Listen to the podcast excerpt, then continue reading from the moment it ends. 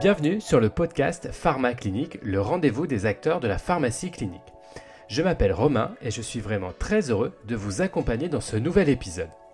N'oubliez pas de laisser un commentaire et de mettre 5 étoiles sur votre plateforme d'écoute si vous avez apprécié cet épisode. C'est vraiment important. Si vous souhaitez aider ce podcast ou venir nous présenter votre activité, n'hésitez pas à me contacter sur mes différents comptes sur les réseaux sociaux, je vous répondrai avec grand plaisir. Je vous laisse maintenant découvrir ce nouvel épisode. Bonne écoute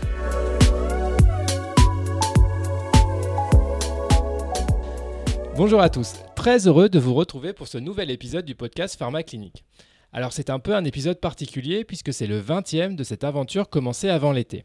Vous êtes de plus en plus nombreux à découvrir ou à revenir écouter ce rendez-vous de la pharmacie clinique. Je tenais tout simplement à vous dire merci.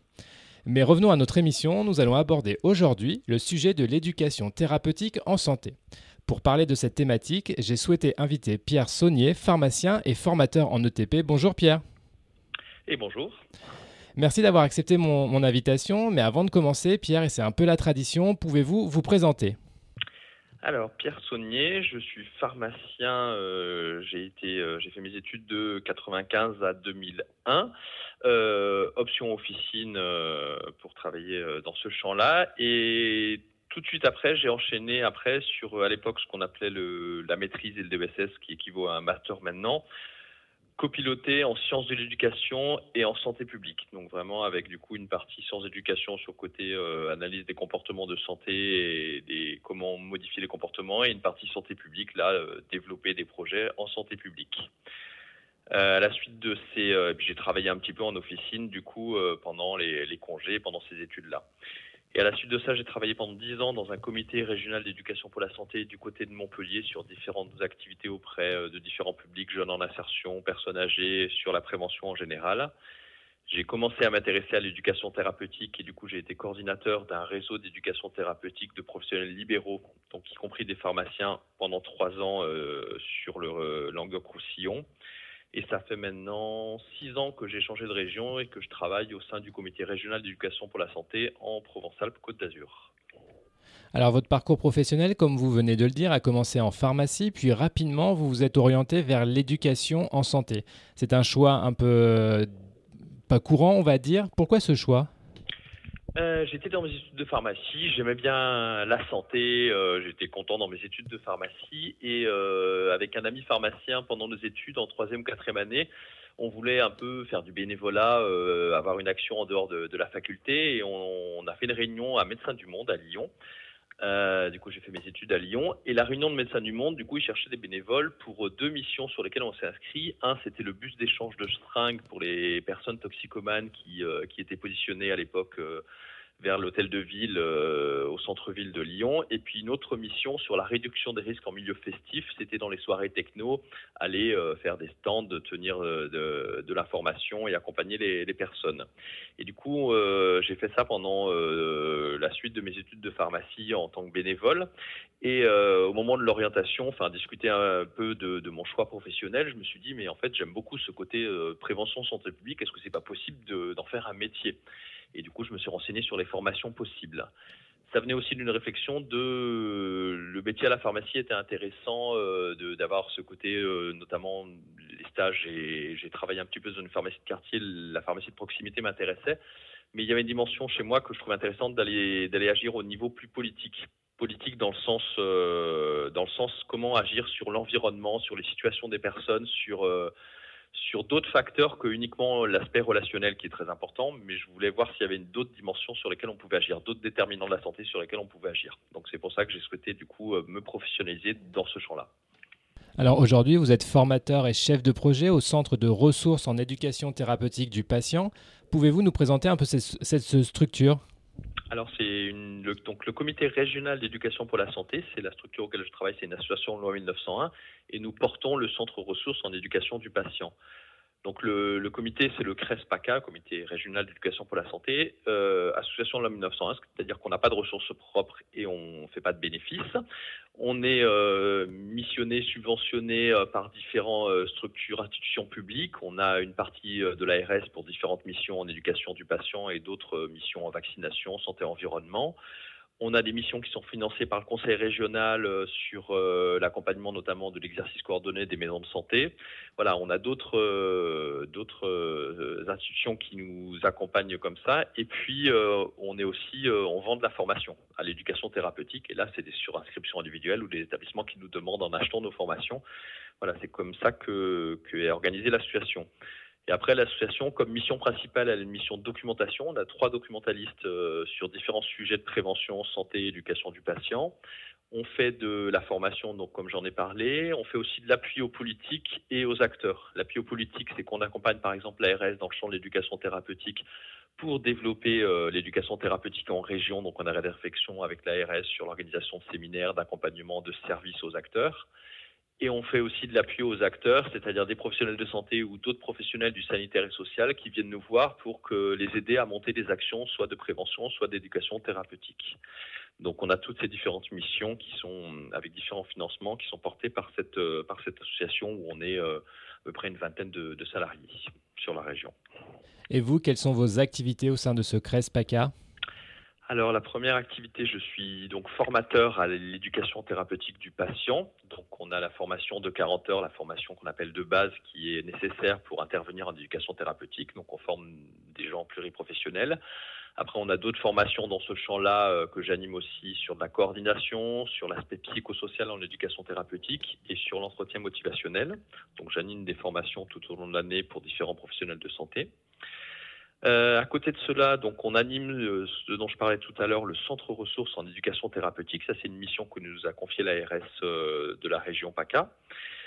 Du coup, pour le centre ressources, pour l'ARS, on organise des séminaires sur l'éducation thérapeutique. Hier, on a organisé un séminaire sur l'éducation thérapeutique et diabète pour les intervenants des différents établissements et libéraux de la région. On euh, accompagne les acteurs pour développer leurs projets. On organise des groupes de travail du coup euh, pour réfléchir à le lien avec le médecin traitant, euh, la possibilité de faire des séances en visioconférence, un peu des, réflexions sur des projets à développer en éducation thérapeutique. Et on crée aussi des outils pédagogiques à destination des professionnels pour les aider à animer des séances avec les patients. Donc on a créé un outil qui s'appelle Comet sur l'aspect psychosocial en éducation du patient pour travailler sur l'estime de soi, la confiance en soi, la relation aux autres, des, sujets qui sont moins faciles à aborder pour les professionnels de santé. Et euh, on a aussi un autre outil ETP en scène qui sont, qui sont des petites scénettes vidéo à montrer aux patients et que le patient puisse derrière réfléchir, réagir à des situations de la vie quotidienne. Et du coup, je précise que vu que ces outils sont financés euh, par de l'argent public, tous ces outils sont accessibles gratuitement. Vous pouvez les télécharger sur le site euh, du CRESPACA. Ils sont accessibles à tous.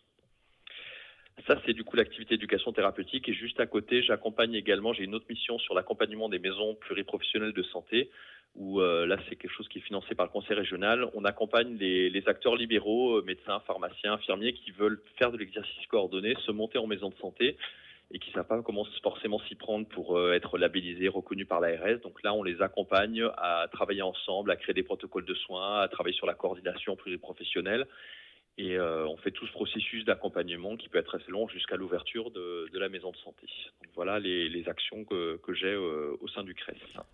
Alors à plusieurs reprises, vous avez parlé des professionnels de santé.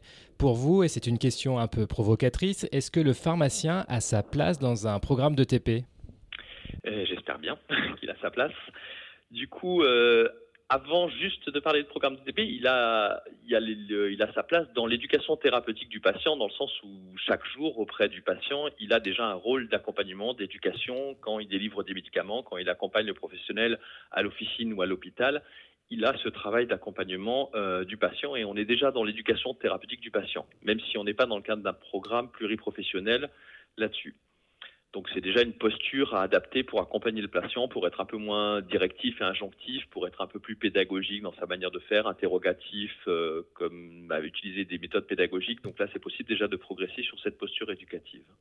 Et puis après, il y a le programme officiel euh, d'éducation thérapeutique. Et là, on a de plus en plus de pharmaciens qui se forment à l'éducation thérapeutique, qui intègrent des programmes pluriprofessionnels, soit dans le monde libéral, soit euh, dans l'hospitalier et euh, qui interviennent à la fois soit sur l'entretien initial d'un programme pour recueillir les attentes du patient, soit après, effectivement, ils sont plus souvent dévolus à l'atelier médicaments. C'est là-dessus qu'on les retrouve le plus souvent, euh, sur l'atelier sur la compréhension euh, des médicaments, des traitements, des indications thérapeutiques, mais aussi pour euh, comment accompagner les patients à être plus observants, pour travailler sur les oublis, les solutions pour moins oublier la prise de traitement.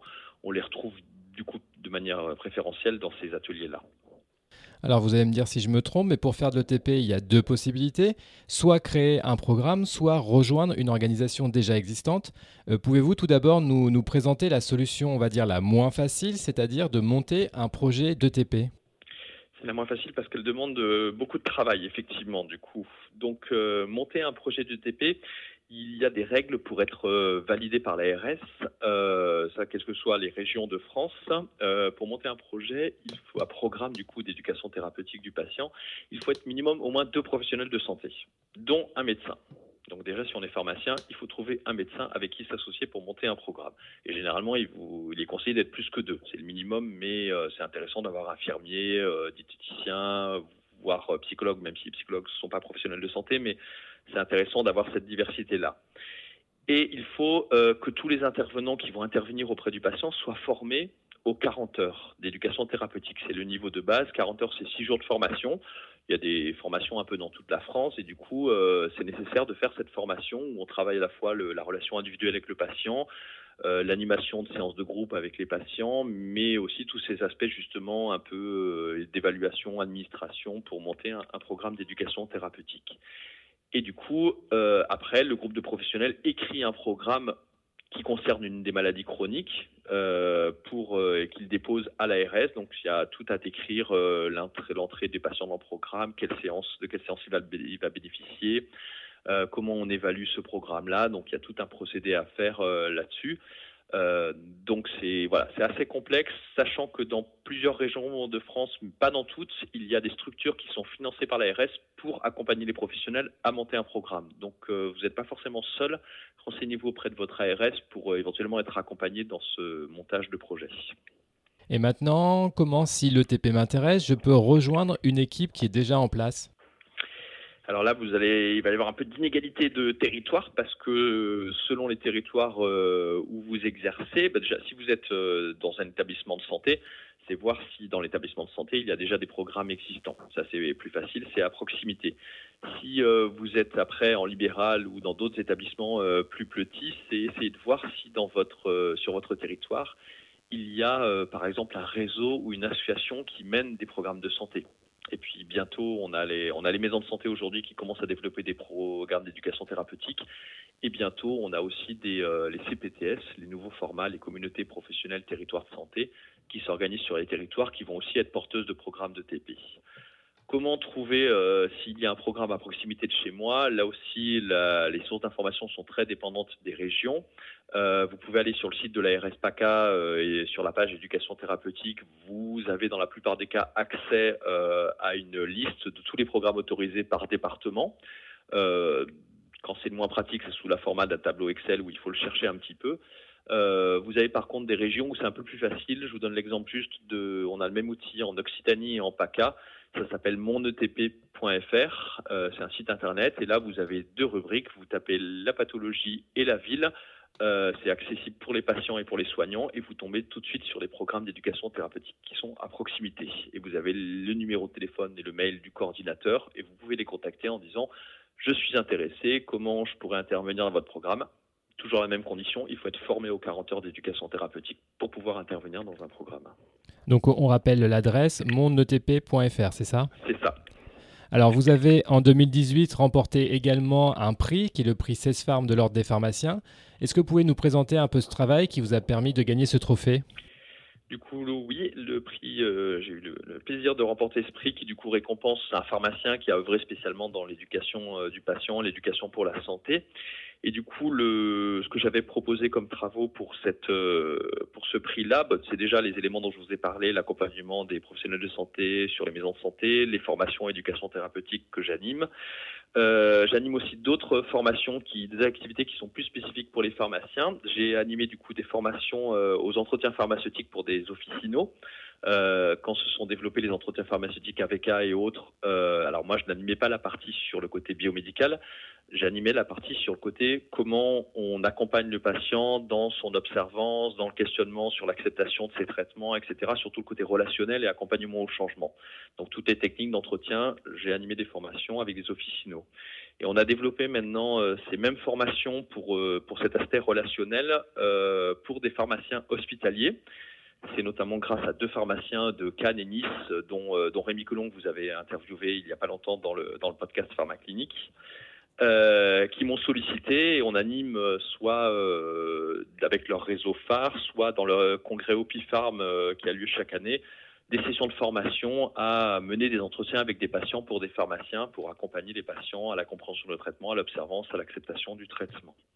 Donc voilà, on développe ces, euh, ces éléments-là et puis j'interviens aussi euh, dans la, formation continue des pharmaciens et j'interviens un petit peu dans la formation initiale à la faculté de pharmacie de Marseille sur euh, le côté éducation thérapeutique puisque les 40 heures de formation à l'éducation thérapeutique sont intégrées dans toutes les facultés de pharmacie en formation initiale. Voilà les activités que j'avais présentées pour, pour ce prix. Merci beaucoup Pierre. Cet épisode touche maintenant à sa fin. J'étais très heureux de pouvoir échanger avec vous sur le sujet de l'ETP. Je tiens également à remercier une, auditrice fidèle du podcast qui m'a soufflé l'idée de parler d'ETP. Claire, cet épisode est pour toi aussi. Je vous donne rendez-vous prochainement pour découvrir un nouvel invité. À bientôt.